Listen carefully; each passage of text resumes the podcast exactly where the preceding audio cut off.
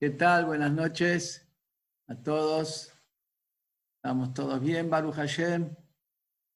Estamos todos preparándonos con alegría para recibir la Torá, con todo lo lindo, con todo lo bueno.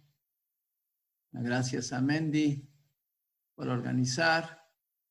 También gracias a ustedes y porque ustedes me hacen estudiar gracias a ustedes aprendo algo. Baruch Hashem. Bueno, vamos a alargar algo. No vi que es el título que puso Mendy sobre la charla de hoy. Eh, le había yo dicho litigio entre los ángeles y el hombre. Bueno, siempre peleamos. litigio entre los ángeles y el hombre. Y esto es para explicar acá de una manera muy interesante una Guimará interesante que tenemos en el Tratado de Shabbat, que habla sobre la entrega de la Torá. Y ahí tenemos varias hojas, varias páginas sobre la entrega de la Torá, muy interesantes. Y hay una historia que dijo Rabbi Yoshua Ben Levi, que justo la semana pasada hablamos quién era Rabbi Yoshua Ben Levi, que entró vivo al Ganeiden.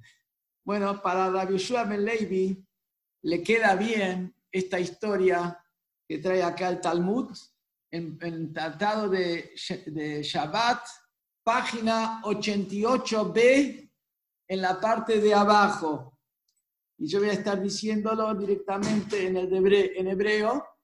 Después vamos a hacer el análisis espectacular de esta Gemara, como lo explica el Rebe y con muchos comentaristas. Dijo Rabbi Yoshua ben Levi, cuando Moshe Rabbeinu subió al cielo, dijeron los ángeles servidores a Hashem, Ribonosh Olam, amo del universo, ¿qué hace el un nacido de una mujer entre nosotros? ¿Qué hace un nacido de una mujer entre nosotros? Les contestó Hashem a los ángeles, vino a recibir la Torah. Dijeron los ángeles a Hashem, esta preciada que la tenés oculta ya. 974 generaciones previo a la creación del mundo. O sea que la Torá viene de un nivel anterior en calidad, en profundidad, 974 generaciones previo a la creación del mundo. Voy a entrar ahora por qué 974. Esa Torá que está tan en vos, tan parte de vos la queréis dar a un hombre de carne y sangre. Y traje el pasuk que dice en Teilim, Ma enosh ben adam ¿Qué es el hombre? Enosh se refiere al hombre débil. ¿Qué es el hombre débil que lo vas a recordar? Y el Ben Adam, el hijo de Adam, que lo vas a tomar en cuenta. Hashem Adoneinu, Hashem nuestro Dios, Madin Shimcha Bechol Haaretz. Cuán poderoso es tu nombre en toda la tierra, Entonces vos tenés que poner tu brillo en el cielo. En otras palabras, Hashem le dice a los ángeles, Moshe viene a recibir la Torah. Le contestan los ángeles, pero ¿qué es el hombre? Vos, Hashem, tu brillo tiene que estar en el cielo. ¿Qué quiere decir? Los ángeles dijeron, la Torah nos corresponde a nosotros. Los ángeles ven que viene Moshe, un ser humano de carne y hueso, hijo de una mujer, a recibir la Torah. Y dicen, eh, eh, eh, eh, ¿a dónde te la llevas? ¿A dónde te la llevas? El brillo de Hashem tiene que ir para nosotros. Sigue diciendo acá la le dijo a Hashem a Moshe, respondeles, devolveles una respuesta. Entonces le dice a Moshe a Hashem, amo del universo, yo tengo miedo que me van a incinerar con el aliento de su boca. Es decir, Moshe Rabbeinu les plantea, ellos son espirituales, el aliento de su boca me va a hacer a mí desaparecer, no existo frente a ellos. Le contestó a Hashem, agarrate de mi trono de honor, de mi trono de gloria y respondeles. Trae el pasuk donde dice que se agarra del trono y hay una y la nube protectora lo cumple, lo cubre. Y dice que Hashem lo cubrió con la Shina en ese momento para protegerlo. Ahí Moshe Rabbeinu, cuando ya tenía la protección de Hashem, va a la carga a responderle a los ángeles. Ahí ya Moshe Rabbeinu sacó pecho y le dice, para contestarle a los ángeles, empieza hablándole a Hashem. Amo del universo. La Torah que vos me estás dando, ¿qué está escrito ahí? Hashem le contestó, yo soy Dios, tu Dios, que te saqué de la tierra de Egipto, el primero de los diez mandamientos. Agarramos a Rabbeinu, se da vuelta a los ángeles y le dice, hey, boys, ángeles, ¿ustedes bajaron a Mitzrayim? ¿Estuvieron ustedes esclavizados al faraón? ¿Para qué necesitan ustedes la Torah? Acá la Torah está dada para el que estuvo en Egipto, estuvo esclavizado de Faraón y Hashem lo sacó de ahí. Después Moshe Rabbeinu siguió y le dijo, Hashem, ¿qué más dice la Torah? Y Hashem le dice, el segundo de los diez mandamientos, no tengas otros dioses, idolatría, la prohibición de la idolatría.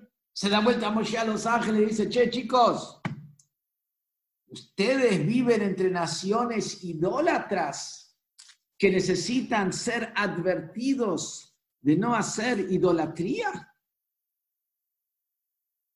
Nuevamente le dice a Hashem, ¿qué más dice la Torah? Moshe no dejaba. ¿Qué más dice?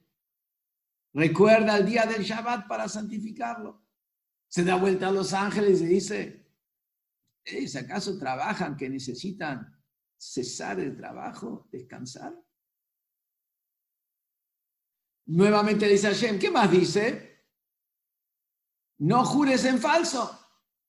Se da vuelta a los ángeles y dice, hey, ustedes hacen negocios que hay que ir a prevenir que no juren en falso, porque cuando uno hace negocios, te juro que te la entrego tal día, te juro que te la di, te juro que te mandé el cheque, te juro que, la mercadería que te di es la que te prometí se la pasa jurando en falso. Entonces, cuando uno hace negocios, se le dice, ustedes hacen negocios que tiene que Hashem advertir, no juren en falso, no, profanen mi nombre, no juren con mi nombre en falso.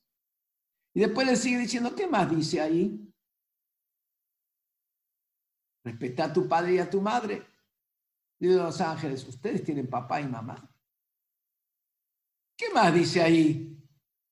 No asesines, no cometas adulterio, no robes.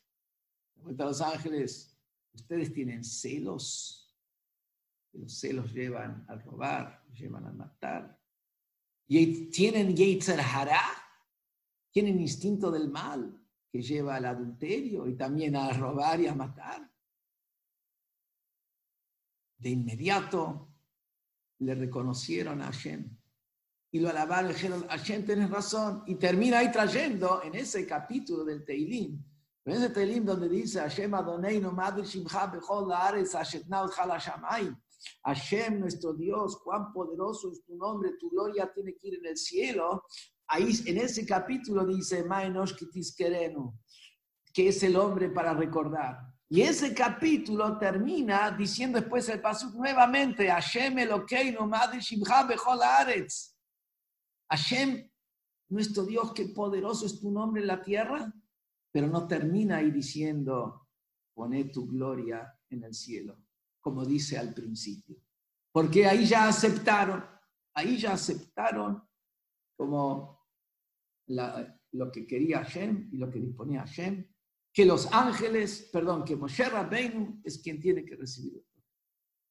Historia sigue, pero no voy a, no voy a alargarme más. Vamos a analizar un poquito esta Gemara y por eso yo la estudié con todos los detalles, porque todos los detalles son significativos. Cuando en la Gemara tenemos una historia, no es literatura, es porque cada detalle afecta a la profundidad, a la comprensión de lo que estamos, lo que queremos decir. Y aquí tenemos eh, comentarios talmúdicos, perdón, comentarios del Talmud sobre el Talmud que explican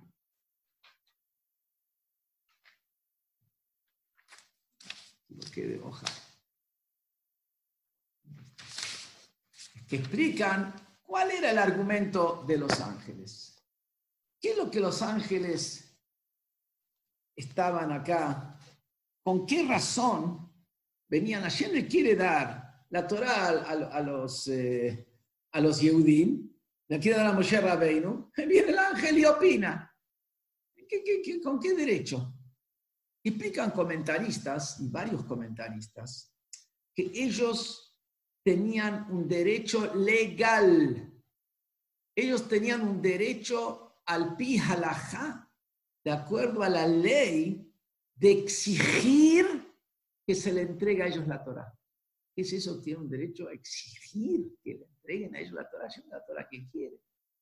Y explican lo siguiente, que hay una ley que seguramente ustedes la deben conocer, que si una persona tiene un campo y quiere vender el campo, y vende el campo, y vendió ese campo, vendió esa parcela a Yankee, tiene un campo en Chascomús y le vendió a Yankel, que tiene campos, vamos a decir, en, eh, tiene campos en la zona oeste, General Rodríguez, le vende un campo. Y al lado de, de Yankel, en Chascomús, hay un vecino que se llama Moishe, que tiene el campo pegado. Yankel fue y le vendió el campo al otro que vive ahí en, eh, en, por General Rodríguez.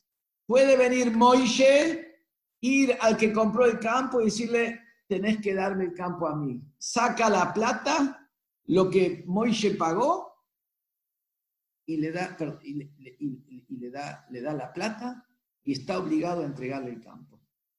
O sea, cuando hay un campo y hay alguien que viene a comprarlo de afuera y está el vecino que quiere comprar, el vecino tiene prioridad, el vecino tiene derecho y tiene hasta tanto derecho que aunque se concretó la compra y se pagó y tomó posición el comprador, el vecino tiene derecho a sacarlo al pagarle lo que pagó y sacarlo.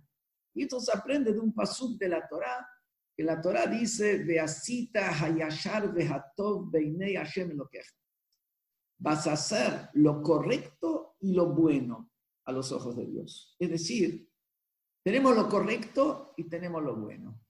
Lo correcto es, yo vendo un campo, me lo pagaron, está ok, que está todo perfecto. Porque acá el que compró el campo no hizo ningún ilícito, pagó lo que correspondía no se metió de prepo, lo, compró. Pero acá hay un vecino que él hubiera tenido un beneficio y ese beneficio no lo va a poder tener más. Entonces, y Yashar es que se le vendió a otro, pero no es lo bueno. Además de ser correcto, hay que hacer lo bueno. Y lo bueno es que ese vecino que vive al lado y se va a ver beneficiado, porque como un campo está al lado del otro campo, solo va a tener los dos campos juntos. No es lo mismo tener un campo acá y otro campo ahí. De los campos juntos. Es, otro, es otro valor, es, otro, es, otra capacidad de producción, es otros ahorros de gastos, etcétera, etcétera. Entonces, si podés beneficiarlo a tu vecino y no perdés nada, puedes beneficiar a alguien sin perder nada, tenés el deber de ser bueno y beneficiar. Esa es la ley. Eso se llama en la terminología talmúdica Dina de Bar Metzra. Esto es en arameo. La ley del Bar Metzra, de la persona que vive al lado de su límite, que convive en el límite. Entonces, ¿qué pasa acá? Los ángeles vinieron y le dijeron a Hashem, mira, esta Torah que es parte de vos, nosotros somos vecinos, pues nosotros estamos en el mundo espiritual. El hombre está en el mundo terrenal. Entonces, esta Torah, que la tenés vos y nosotros somos vecinos, me la tenés que, nos, tenés que entregar a nosotros. Y acá yo enfaticé que aunque ya se concretó la venta, tiene derecho el vecino a anular la venta y recibir el campo. ¿Por qué? Porque acá pasa lo mismo. En la Torah ya está escrito. Ordena a los Bene Israel, habla a los Bene Israel. Es como que ya tomó posición de la Torah. El Yehudí tomó posición. Pero ¿cómo es la ley? Aunque el, aunque el comprador lejano ya tomó posición, el vecino puede deshacer la operación y, quedarse con, e, con, ese campo. Si los ángeles vinieron con el argumento, aunque ahí está escrito, Das Bene Israel, ordena a los Yehudim, Daber Bene Israel, habla a los Yehudim, ya tiene dueño, ya está, ya está, hecha la, operación, la operación está terminada. Pueden ellos deshacer la operación y, hacer, y tomar posición de ellos. Entonces los ángeles vinieron a decir, nosotros somos los vecinos, nos tiene que vender a nosotros, nos tiene que entregar a nosotros la Torah. Ese fue el argumento de los ángeles y que está traído este argumento en muchos fadim, en muchos libros también de Rishonim y algunos traen el nombre de Midrashim, que no es simplemente un pshetl, como se dice, sino es un argumento que está traído en libros muy, muy eh, fundamentales de, la Torah. Y sobre ese argumento, vemos que a la práctica Hashem se la dio la Torah a Moshe Rabbeinu. Entonces, ¿por qué? Si tenían, tenían razón, ellos son los vecinos, y la Torah se encontraba ahí, se encontraba ahí oculta en Hashem, oculta en Hashem, 974 generaciones antes. ¿Por qué no se la dieron? Sobre eso hay, varias respuestas traídas en varios libros, de Rishonim y de Aharonim, que decir de los sabios, vamos a decir, de época de Maimónides, por ejemplo, y también sabios de la época de, Aruch en adelante, hace, hace 450 años atrás en adelante. Y hay sabios de hace 800 años atrás que también hablan de. Una respuesta es que la ley esta, que el vecino tiene prioridad, se aplica nada más sobre bienes raíces, sobre campos, no sobre eh, elementos útiles, sobre muebles. esto se aplica nada más que sobre inmuebles, sobre muebles, sobre metaltelim, cosas muebles, no se aplica. ¿Por qué? La lógica es muy sencilla. El campo está al lado el vecino no puede conseguirlo en otro lado. Es el único campo que tiene al lado. Es el, al lado es el único. El otro que compra de lejos, está comprando de lejos. De lejos tiene muchos campos para comprar. Entonces, hay una diferencia entre si es carca, si es un inmueble, o si es un, o si es un mueble. En un mueble no se aplica la ley de la prioridad. No se aplica la ley de la prioridad. Frente a los al mueble, son exactas, todos son iguales. el, vecino, yo tengo un, mueble conmigo, tengo, vamos a decir, una, vasija de, oro que la vendo. Mi vecino y el que vive en Belgrano son exactamente lo mismo, no hay ninguna diferencia. Y acá también, la Torá no es un inmueble. La Torah es un mueble, ya vemos que la Torah viajó del cielo a la tierra. La Torah es un inmueble. La Torah va de un lugar al otro. La Torah no es bienes raíces. La Torah no está afincada a un lugar específico. Entonces, frente a la Torah, que es un mueble, es un mueble el Yehudi y el ángel tienen exactamente el mismo derecho. Por eso es que se termina entregando la Torah a los Yehudi. O sea, ¿por qué se cae el argumento de los ángeles? Esa es una respuesta. Hay una segunda respuesta que dice lo siguiente. Cuando digo que tiene prioridad el vecino, cuando yo vendo, porque para mí es lo mismo, vendo a este, vendo al otro, es lo mismo. Pero cuando yo regalo, yo regalo al que yo quiero.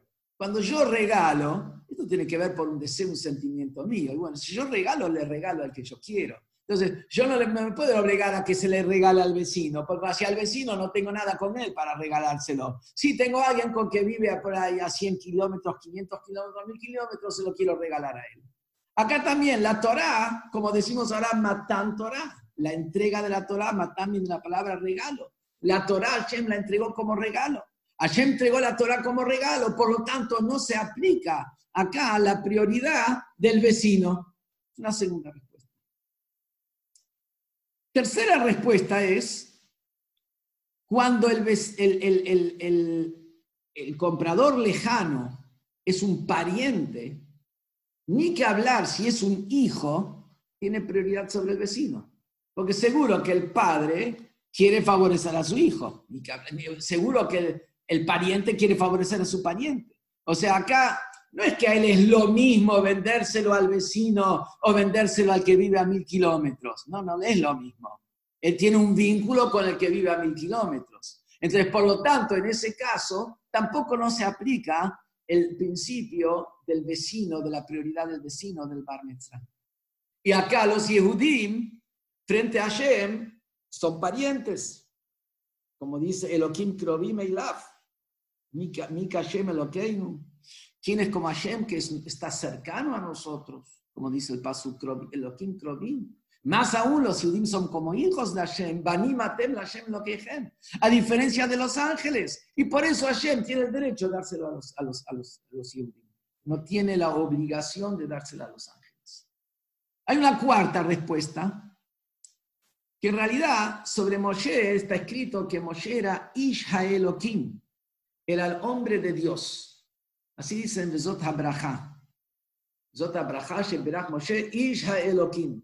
Lo mismo también dice en Tehilim, Tefilale Moshe, capítulo 90, capítulo Tzadik, Tefilale Moshe, Isha Elohim, una plegaria de Moshe, el hombre de Dios. Y sobre eso dice el Midrash, varios Midrashim, que Moshe no era Ish, hombre, y Elohim, Dios. ¿Qué quiere decir? De la parte de la mitad para arriba era un Dios, de la parte de la mitad para abajo era un hombre. Es decir, Moshe era la conjunción de la divinidad con un ser humano. Y por lo tanto, Moshe Rabbeinu, al ser él una parte que es divina, está cercana a Hashem, incluso más que los ángeles. Al estar, entonces, el Moshe Rabbeinu es también un vecino. Y por eso merecía recibir la Torah. Igual los ángeles dicen que son vecinos. Moshe Rabbeinu en la tierra también es un vecino de Hashem, porque en la tierra también está al lado de Hashem. Entonces Moshe Rabbeinu es un vecino, tiene derecho, tiene prioridad. Otra explicación que dice, que está escrito, que Moshe Rabbeinu estuvo sentado de la mañana hasta la noche juzgando al pueblo, y explican sobre eso, acaso es posible de la mañana hasta la noche juzgar, y explican los jajamín que la persona que cuando juzga, dictamina, emet la amitó, una verdad verdadera, un juez cuyos dictámenes y sentencias son verdad verdadera, se convierte en socio de Hashem. Y ya vimos nosotros en Parshat Yitro, antes de Matan Torah, de acuerdo a la opinión de que Yitro vino al, desierto antes de Matan Torah, y le dio, y vio que Moshe Rabbeinu estaba sentado ahí juzgando. Moshe era un juez, una persona que dictamina con Emet Lamito, con una verdad verdadera, dicen los Jajamín, se convierte en socio de Dios, creador del cielo y la tierra. Y por eso él también es como que maneja el cielo y la tierra. Él juzgaba de la mañana a la noche, como maneja el cielo y la tierra, igual como Hashem que creó el, que creó el día y la noche, él juzgaba desde el día a la noche, me era Entonces Moshe era socio, ¿y qué hay si era socio? La ley es que cuando el comprador que vive a mil kilómetros es también un socio del dueño del campo, el socio tiene prioridad sobre el vecino. Moshe Rabbeinu era socio de Hashem. ¿Por qué? Porque él estaba juzgando a los Yehudim y se nace su tabla Kadosh Baruchu. Y por lo tanto, él merecía, él tenía prioridad al vecino. Esa es otra respuesta que hay.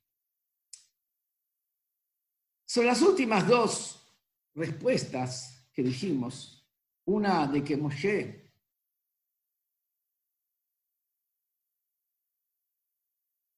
que Moshe Rabbeinu era el hombre divino y que Moshe Rabbeinu era socio de Hashem.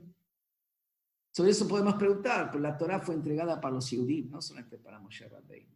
Moshe Rabbeinu fue a recibirla, pero la fue a recibir para los Yehudim, no para él. Entonces quiere decir que el lugar que ocupaba Moshe Rabbeinu, en realidad, no es, no es eh, de socio y es el, lugar del cercano a Hashem. Entonces, nos queda todavía la pregunta. Pero a eso se puede responder que en realidad todos los Yehudim son socios de Hashem. ¿Por qué? Porque los Yehudim ya habían recibido la mitzvah de Shabbat antes de Sinaí. Cuando acamparon en Mará, ahí dice el Pasuk, Sham Sam Lo Mishpat, que en Mará Dios le dio a los judíos estatuto y justicia, y dentro del estatuto de los Hukim que Hashem le dio, le dio las leyes de Shabbat. Antes de llegar a Sinaí, por eso dice el Pasú cuando habla los diez mandamientos en el Sefer de Barim, dice, cuida, cuida el día de Shabbat, que Hashem me lo queja, como Hashem te ordenó. Y como, como ya te había ordenado antes en Mará, antes de llegar a Sinaí. Entonces, está escrito que la persona que dice Vayehulu que los viernes a la noche proclama que Dios es el creador, se convierte en socio de Dios en la creación. Y eso no es solamente el decir con la boca, el Vayehulu Hashamay es declarar como Hashem creó el universo. El cuidar el Shabbat es el testimonio con él. eso, de esa manera, cuidando el Shabbat, se convierte en socio de Hashem. Lo que quiere decir que en realidad los Yudim también eran, son socios de Hashem. Y los Yehudim, por el otro lado, también son cercanos a Hashem. ¿Por qué son cercanos a Hashem? Porque el alma de cada Yehudí viene del trono de Hashem. Y el trono de Hashem, el alma de cada Yehudí está esculpida del Kisea Kabot, del trono de Hashem. Que por eso dice de que ahí le dice Hashem, le dice a Moshe, agarrate del trono. Y con eso quería decir, mirá, Acá agarrate del concepto del trono de donde vienen las almas, que las almas vienen del trono, y con eso lo está de alguna manera respondiendo, respondiendo, son cercanos a mí, son cercanos a mí. Entonces,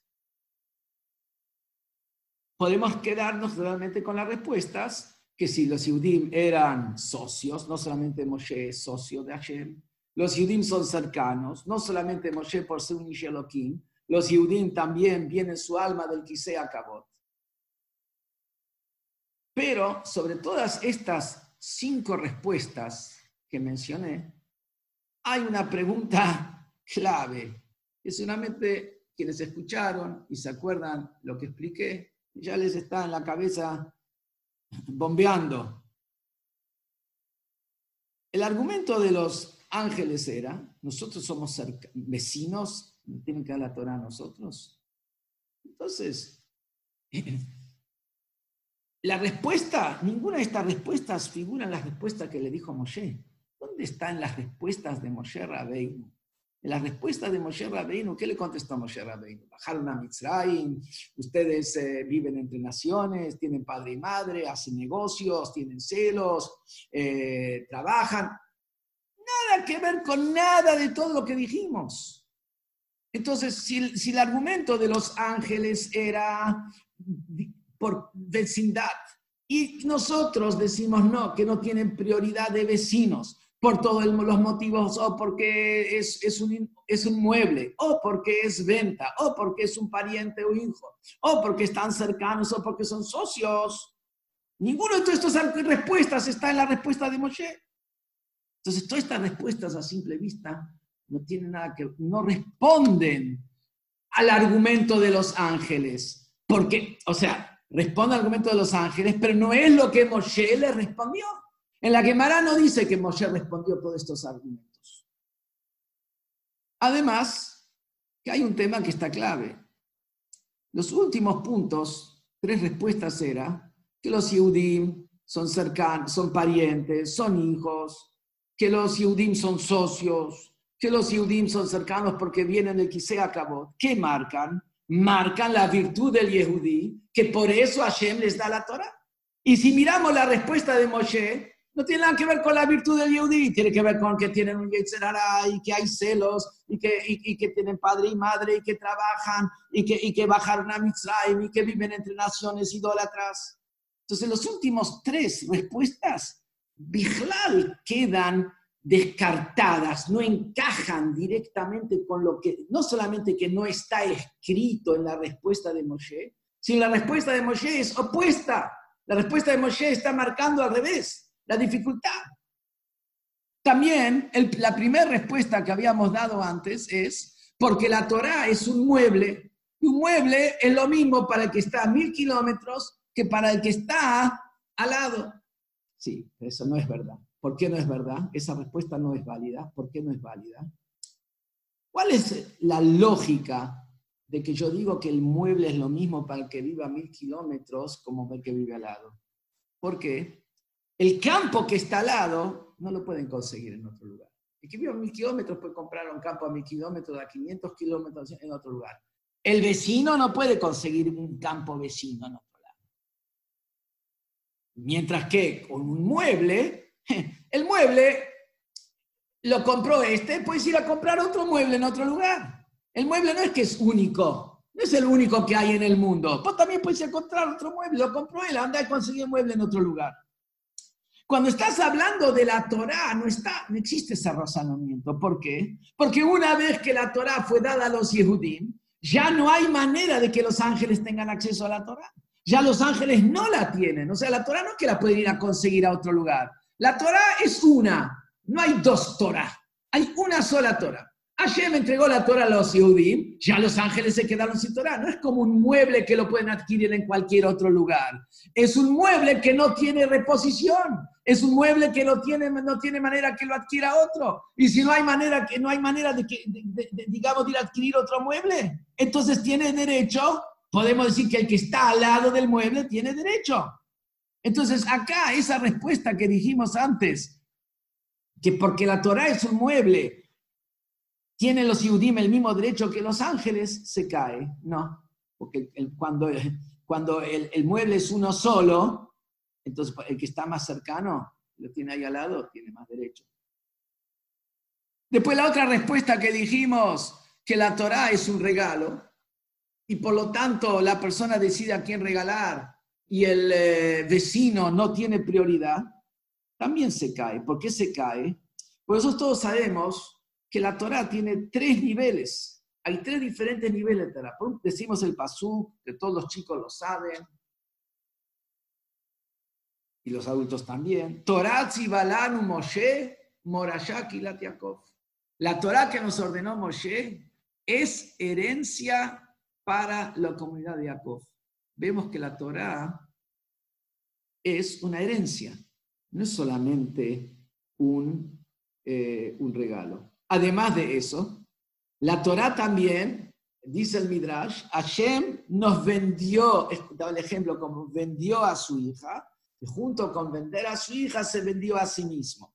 La Torah está traída la Torah que hay un concepto de venta. ¿Qué es el concepto de venta? Para vender vos tenés que pagar. No, no, no recibís gratis. Un regalo recibís gratis. Una venta tenés que pagarla. Tenés que pagar. ¿Qué tienes que pagar? Estudiaste, te mataste, te esforzaste, te profundizaste, pusiste tiempo, pusiste cabeza, adquiriste Torah. No pones tiempo, no pones cabeza, no pones gana, no pones fuerza y no, no, no lo tenés. Tenés que pagar por la Torah. Tenés que pagar, es una venta, la Torah es una venta. Entonces, siendo de que la Torah es una venta, entonces ya la Torah no es solamente un regalo. Sí es un regalo, depende de la voluntad de quien lo regala y no tiene que ver con nosotros el vecino. Pero cuando ya es una venta y porque el vecino está, y porque uno está recibiendo un usufructo, está recibiendo un beneficio del comprador, tiene derecho de pagar el vecino y tiene derecho de pagar el que vive lejos. En una venta, y, ahí hay prioridad, porque si es por si es por, por, el, por, por el beneficio, tenés el mismo beneficio del vecino. Y si tenés el mismo beneficio del vecino, le tenés que beneficiar al vecino. Entonces, como la Torah también tiene una parte de la Torah que es venta, entonces en esa parte que es venta, ahí tienen derecho los ángeles más que los, que los Y entonces, ¿cómo es el, el argumento este? Que la Torah es, es, un regalo, no es respuesta para explicar por qué los, los ángeles tenían menos derecho, porque los ángeles también pueden pagar por la Torah. Entonces, ahí no existe la prioridad del que da el regalo, de la voluntad de la persona. Ahí la prioridad la tiene el vecino, que paga igual como el que vive lejos. Entonces se cae también el segundo, la segunda respuesta.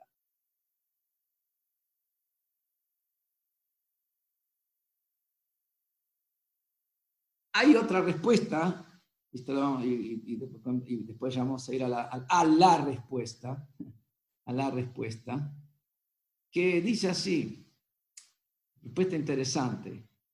¿Cuándo digo yo que el vecino tiene prioridad sobre uno lejano? Cuando los dos lo compran por el mismo motivo. O sea, los dos lo compran con la misma razón y la misma situación en el mismo contexto. Pero supongamos que el vecino lo compra como una inversión a largo plazo. No es que realmente lo necesita. No es que realmente ahora le aprieta. No es que necesita agrandar su campo. No. Se le da la oportunidad de comprar el de al lado, va y lo compra. Pero el que vive lejos necesita ese campo. ¿Por qué? Porque, porque tiene justo, tiene, tiene, tiene para sembrar tal cosa y tiene los profesionales para, esa, para ese tipo de siembra. Y ese es el campo, justo el tipo de campo que él necesita por, por la, como llueve, etcétera, etcétera, para el producto que quiera hacer. Entonces, cuando el que lo necesita y está apretado es el que está lejos, él tiene prioridad sobre el que está vecino y lo compra así como una inversión a largo plazo, pero no porque lo necesita. Entonces quieren contestar acá que en realidad lo mismo pasa acá. El Yehudí necesita de la Torah. ¿Por qué? Porque la Torah, como dice el Talmud, es Hashem nos creó un Yetzer Hará, nos creó un instinto. Entonces nos dio también una Torah que es para manejar a este instinto. La Torah es el condimento con el cual se puede transformar, condimentar al instinto y para hacer algo que es incomible, convertirlo en algo que es apetitoso, para poder transformar al instinto. El Yehudi necesita de la Torah. Sin la Torah de Yehudi se pierde. El ángel para él es un lujo tener la Torah. Ellos también así como están. ¿Quieren más? Y por lo tanto, el Yehudi tiene, tiene, tiene prioridad. Pero esta respuesta tampoco no es válida. ¿Por qué? Porque entre los argumentos que contesta Moshe Rabbeinu, y ahí podríamos decir que está entre los argumentos, porque ¿qué dice ellos? ¿Acaso ustedes tienen Yetzer Hará? ¿Acaso ustedes tienen celos? Para esos argumentos realmente muestran la necesidad del Yudí de recibir la Torah, como dice esta respuesta, y por eso tiene prioridad a los ángeles, aunque son los vecinos. Pero la mayoría de los motivos que trae ahí no son esos. La mayoría de los motivos tienen que ver con hacer negocios, tienen padre y madre, eh, trabajan, y eso no tiene nada que ver con Yetzer Hará. Eso no tiene nada que ver que estás apretado. Simplemente muestra, no es, no es para vos, no es tu producto, no es para tu contexto. Entonces quiere decir que esta respuesta tampoco no va. Entonces quedamos, tenemos que entender cuál es la respuesta al argumento de los ángeles, que ellos son vecinos de Hashem y tienen prioridad. Y esa respuesta está en las palabras de Moshe Rabbeinu que les contesta ahí. Está escrito, bajaron a Mitzrayim, viven entre naciones idólatras, eh, ustedes hacen negocios, trabajan, etcétera, etcétera. Y el Rebbe explica de una manera fabulosa, extraordinaria. Explica el Rebbe así. Hay otra excepción. Hay más excepciones que reglas. Hay otra excepción al caso del, del, vecino, que uno que vive lejos tiene, lo puede comprar y el vecino pierde la prioridad. ¿Cuándo es? Si el vecino compra para sembrar el campo y el de lejos lo compra para construir vivienda. Vivienda tiene prioridad sobre siembra. ¿Y qué tiene que ver esto? Este es el núcleo de toda la cuestión. Hashem entrega la Torah a los Yehudim para que los Yehudim a través de la Torah construyan una vivienda. Para los ángeles es simplemente sembrar y crecer un poco más. Para los Yehudim, la Torah es para construir una vivienda. ¿Qué quiere decir? que la Torah es para construir una vivienda, que el objetivo de la Torah es construir una vivienda para Hashem en este mundo inferior. Sabemos que el objetivo de toda la creación, de toda la cadena de mundos, desde los mundos más elevados, antes del Tzimtzum, el Or, y después todos los mundos después del Tzimtzum, y Keter, y Atzilut, y Briá, y Etzirá, Siá, Ganeiden superior, Ganeiden inferior. Todo el objetivo de todo es llegar a este mundo inferior, que no hay más inferior que este mundo inferior en lo que se refiere al bajo, a la baja revelación divina que hay aquí, en los mundos superiores está revelada la presencia divina, el infinito de Hashem, revelado en toda su magnificencia. Acá es el mundo donde la presencia de Hashem, el infinito de Hashem, el brillo de Hashem, la extraordinario de Hashem, está oculto abiertamente. Hashem quiere que en este mundo, que es el inferior en nivel es el inferior en el nivel de oscuridad, de espiritualidad, de ocultamiento divino. En este mundo, se, Hashem quiso construirse una casa. ¿Qué quiere construirse una casa? Como explica en Hasidut, ¿qué es el concepto de una casa? El concepto de una casa, a diferencia de la oficina, y no solamente en la cuarentena, sino antes y después. El, objetivo en una casa está la esencia de la persona, la totalidad de la persona. La persona puede estar en la oficina, es parte de su ser. Ese no es su lugar. Ahí hace negocios, ahí gana plata, ahí se divierte, tiene un restaurante, ahí va a pasarla bien, tiene un lugar de... Está Ashrei Oshrei Beteja, dichoso que está en su casa. Home sweet home, mi casa, mi casa. En mi casa ahí soy yo. En mi casa no necesito tapujos, en mi casa no necesito ningún tipo de ceremoniales. Soy yo con toda mi esencia tal cual yo soy. Eso es mi casa. Mi casa es mi esencia. Ahí está mi esencia mi inteligencia por ahí no la revelo tanto en mi casa. Mi inteligencia por ahí la revelo en la yeshiva. Mi inteligencia la revelo en el negocio. Mi inteligencia la... No, no, no uso tanto inteligencia y no tengo que profundizar tanto mi cabeza en mi casa. Lo mismo también, eh, mi capacidad de lucha, esto y lo otro, la tengo que usar en los negocios, la tengo que usar en, en mis cuestiones que eso, voy a jugar o voy a... Pero en mi casa, tranquilo, tranquilo. Pero ¿qué hay en mi casa? Mi esencia. Es decir, tenemos, salvando las distancias, el hombre fue creado imagen y semejanza de Hashem, En el hombre tenemos su esencia y después tenemos su manifestación. La esencia de la persona, después la persona puede manifestarse intelectualmente, emocionalmente, con ideas, con pensamientos, con palabras, con acciones, está la esencia misma, el yo, el yo que está detrás de todo eso, el yo esencial, la esencia. Así es, tenemos la esencia de la persona y tenemos después la manifestación de la persona. La esencia de la persona está en su casa. También puede estar con la manifestación en su casa. Pero eh, fuera de la casa, ahí no está su esencia. Ahí está nada más que su manifestación. Así es que había Joy con Hashem. Hashem quiso que su esencia se revele en este mundo inferior. Eso quiere decir que Hashem quiso tener una casa en este mundo inferior, quiere decir que su esencia se revela en el inferior.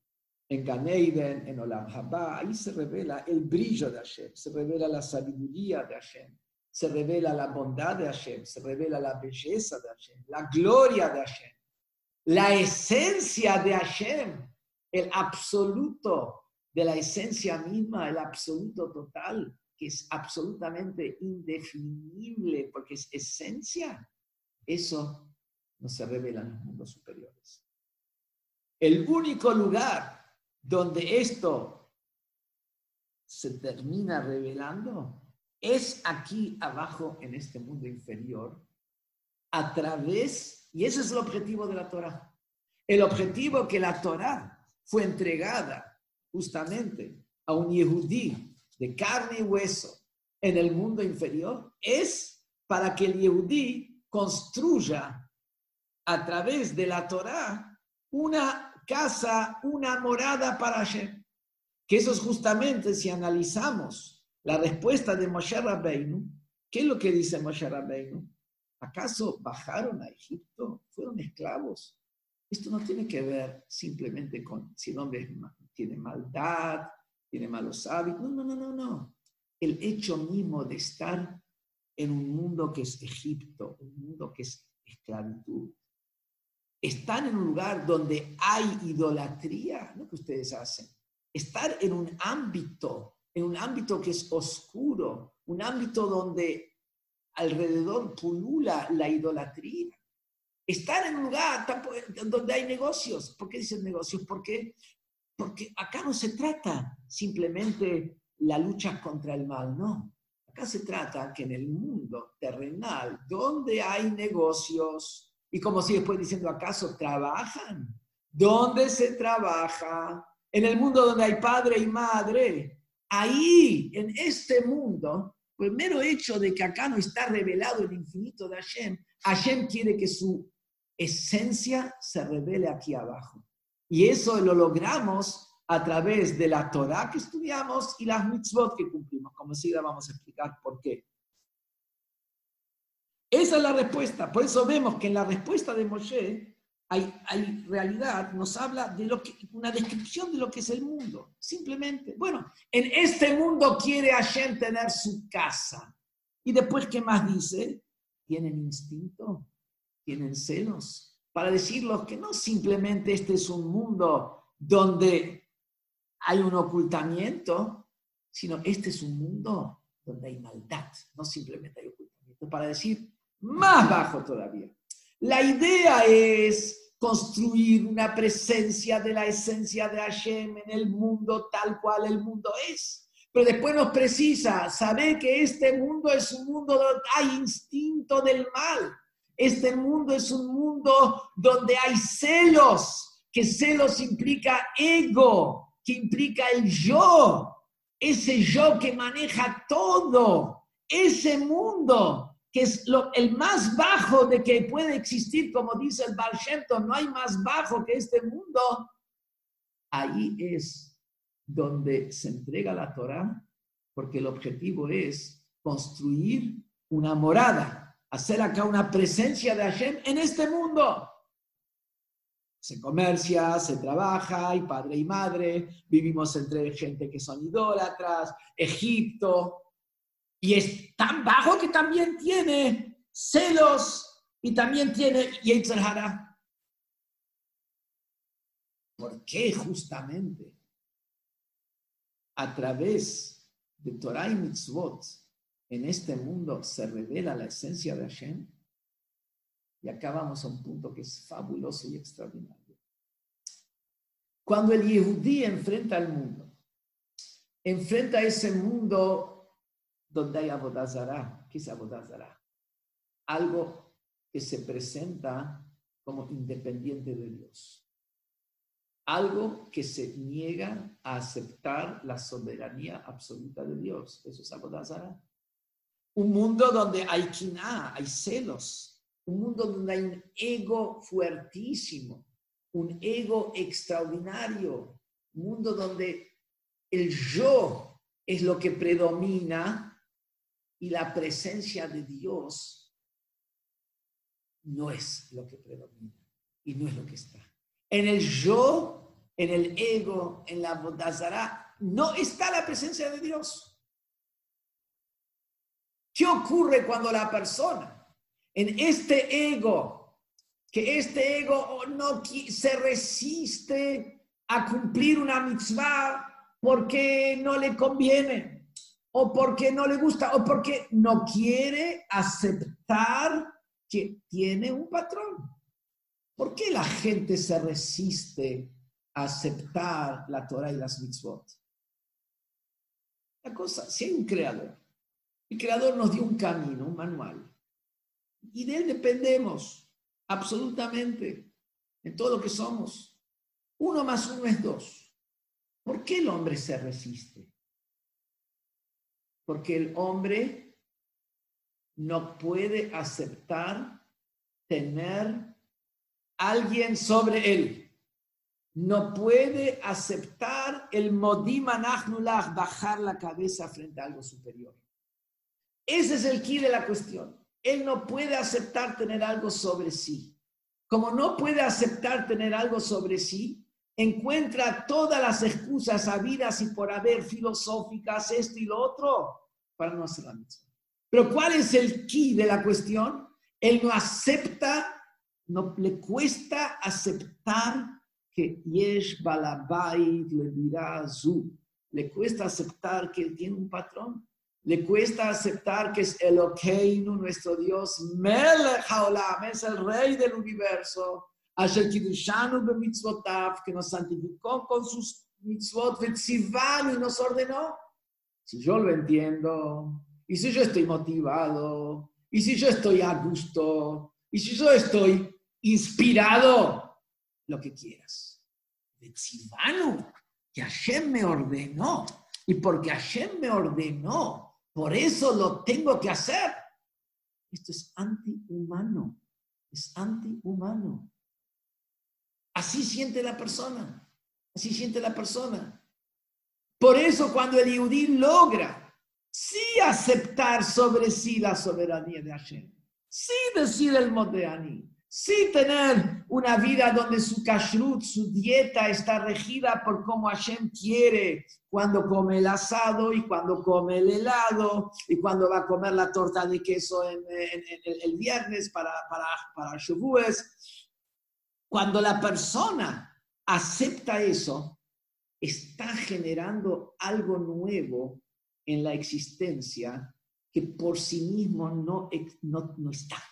Por sí mismo en la existencia estoy yo y está el mundo.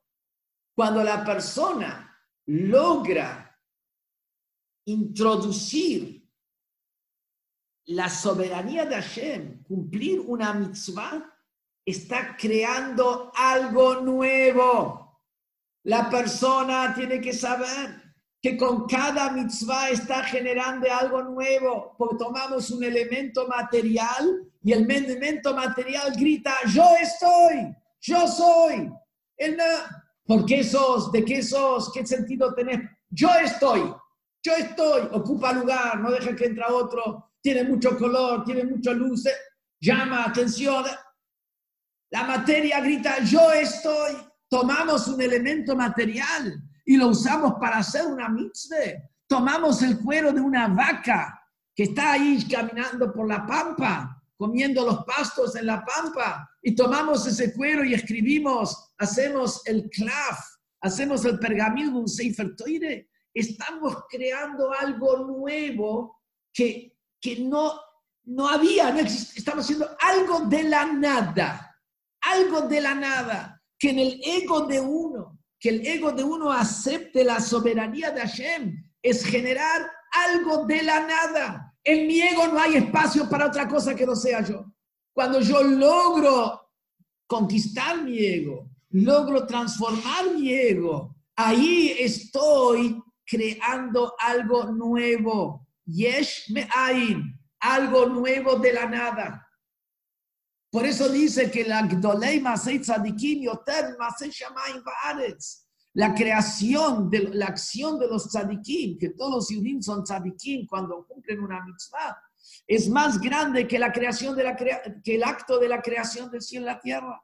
El acto de la creación del cielo y la tierra es que de espíritu se hizo materia, que eso es lo normal. Del espíritu bajamos a la materia, de una buena idea bajamos a una, buena, a una acción concreta, pero de una acción no llega a la... no, no, no, no, es la que me genera la cabeza, es al revés. De la cabeza baja, sé cómo armar el coche porque lo tengo en la cabeza, pero no de cómo lo armo. Entonces, es más grande la acción de Tzadikim que la acción de Hashem creador, porque acción creador es, es el proceso de espíritu baja materia. Es el proceso normal.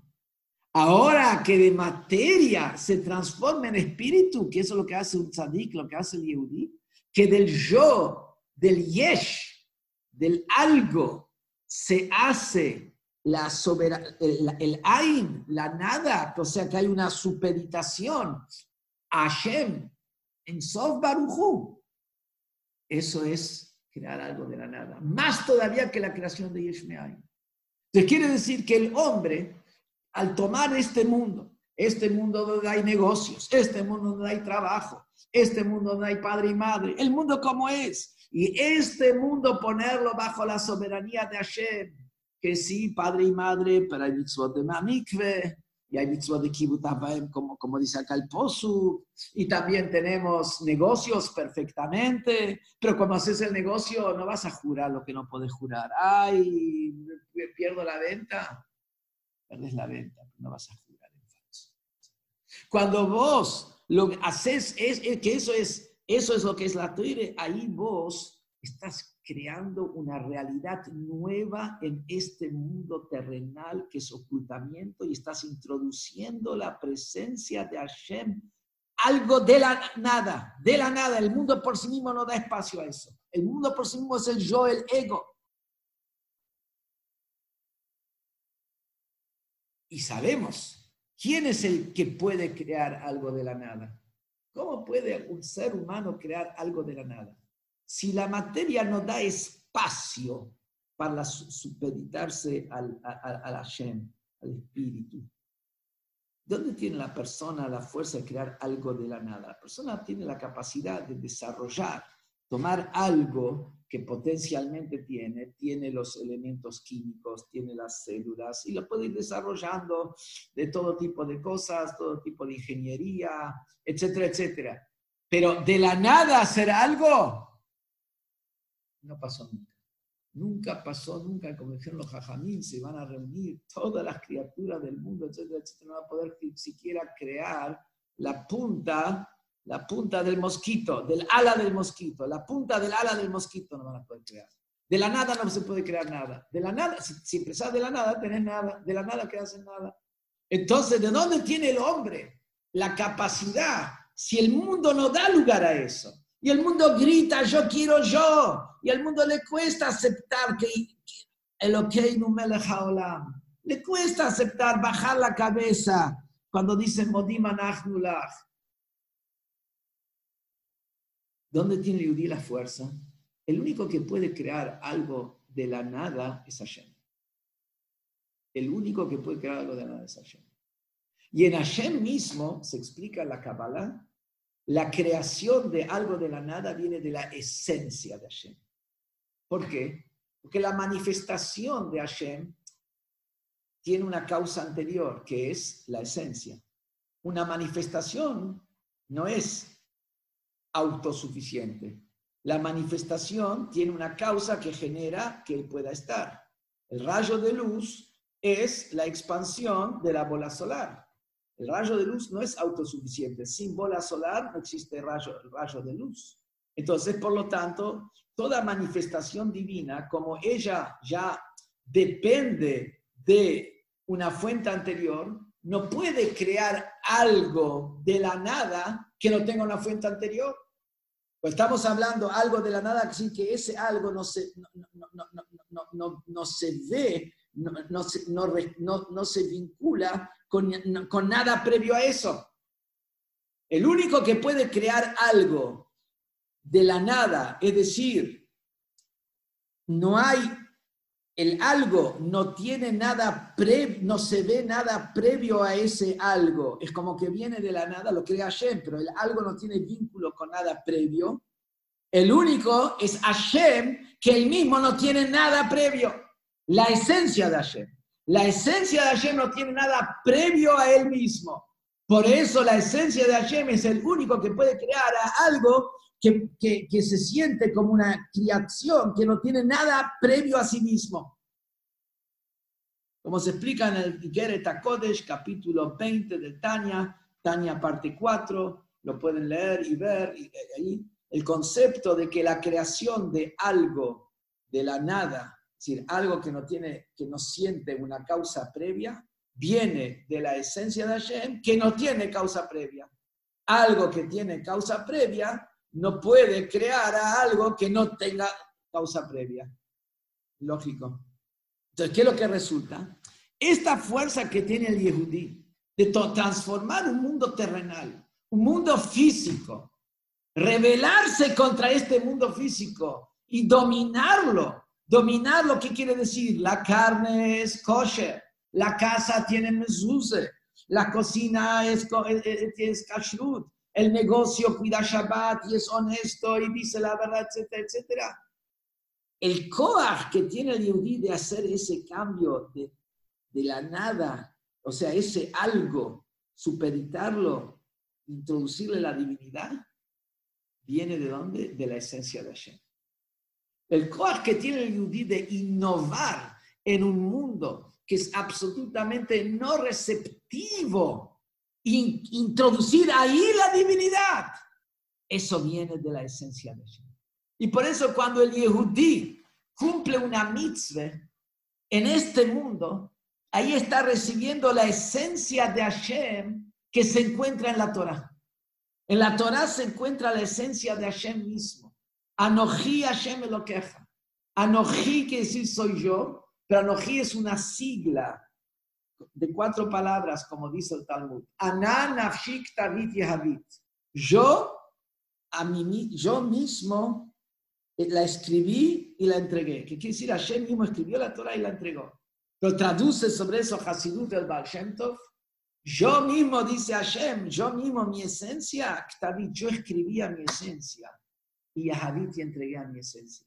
Hashem al entregar la Torah entregó su esencia. Cuando el Yehudí está el Yehudí, está estudiando Torah, ahí está tomando la esencia de Hashem y la está revelando en este mundo que por sí mismo no, no hay espacio para la divinidad y está creando algo nuevo con el coaj de la esencia de Hashem, que esa esencia de Hashem revela la esencia de la Neshama del Yehudí, y con esa fuerza de la esencia de la Neshama del Yehudí, es que el Yudí está haciendo milagros y creando algo de la nada absoluta. Resulta entonces que el Yehudí, a través de las mitzvot que cumple específicamente en este mundo, como Moshe Rabbeinu le contestó a los ángeles, tienen padre y madre, comercian, viven entre naciones que son idólatras, estuvieron en Egipto, trabajan en este mundo y el mundo tan inferior donde hay maldad.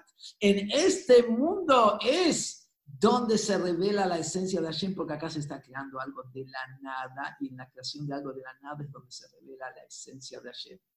Y por eso está acá la respuesta al argumento de los ángeles. como acá va estar la esencia de Hashem, y acá se revela la esencia de Hashem, a través de las mitzvot que nosotros hacemos en este mundo inferior y terrenal, estamos construyendo la casa, estamos construyendo la casa para Hashem. Y una casa, cuando el, campo se adquiere para casa, tiene prioridad al que él quiere adquirir el campo nada más que para la siembra. Y a través de eso, ¿qué es lo que resulta? El Yehudí, una de las respuestas de, de, de Moshe Rabbeinu fue, ¿acaso ustedes tienen padre y madre? ¿Qué quiere decir tienen padre y madre? ¿Qué les quiso decir si tienen padre y madre? Los ángeles no tienen padre y madre. ¿Y qué diferencia hay si tienen padre y madre? No es solamente una cuestión porque los sacerdotes de Dios dice que a veces está vieja betimeja y los padres ángeles no tienen padre y madre para, para, para respetar, entonces por lo tanto no es para ellos. Acá hay una cuestión más profunda. ¿Qué es la cuestión más profunda? Los ángeles no tienen la procreación. Los ángeles no tienen el concepto de procreación. De un ángel no puede crear otro ángel. ¿Qué diferencia hay? En la capacidad de la procreación se revela en cierta medida la fuerza de la esencia de Hashem. Vemos muchas veces, aunque estén todas las circunstancias para que una pareja pueda tener hijos, igual no tiene. ¿Por qué? Porque falta este koja en Sof, falta esta fuerza infinita de Hashem. Quiere decir que cuando dice padre y madre tienen ustedes, ustedes no pueden generar nada nuevo. Ustedes no pueden generar nada nuevo. El Yehudí genera algo nuevo. El Yehudí genera algo nuevo. El Yehudí genera que un mundo que es terrenal, egocéntrico, todo es sí, todo gira alrededor de sí, se supedita, se ordena y se eleva con la presencia y asumiendo la soberanía de Akadosh Baruj Espero que hayan captado, entendido. Igual esto está grabado, así que eh, se lo voy a mandar a Mendy para que se lo pueda mandar a todos, para que lo puedan escuchar una que otra vez. Es lindo, es profundo, es fundamental. Es que es para que sepamos nosotros, nuestro coaj, la fuerza que tenemos, la fuerza de la Torah, y la misión extraordinaria. Y cuando encontramos una situación en nuestra vida que nos parece que para generar que esto sea como quiere Hashem, como quiere la Torah, necesitamos acá hacer algo que no existe, no hay lugar para eso. Sepamos que en eso radica todo el concepto de la entrega de la Torah. Todo el concepto de la entrega de la Torah es que el hombre crea un nuevo mundo, un mundo como Hashem quiere y con todas las bendiciones que Hashem quiere y con todo lo bueno. Que seamos meritorios de recibir la Torah con alegría, con inspiración interior. Y quiera Hashem que ya recibamos la Torah del Mashiach todavía antes de este Shues y que antes de Shues salgamos ya de la cuarentena y que ya antes de este Shues ya tengamos nosotros Mashiach Tzidkeinu y con alegría y todo lo bueno. Y cuando venga Moshiach le van a contar, unos días antes que usted llegó, o unas horas antes que usted llegó, estudié la potencia que hay en mi misión de cumplir mitzvot aquí abajo en este mundo y revelar la esencia de Hashem creando algo que por sí mismo el mundo no da espacio a eso. Agutiontev, Kabbalat Torah, Besimcha, todo lo bueno y todo lo lindo para todos.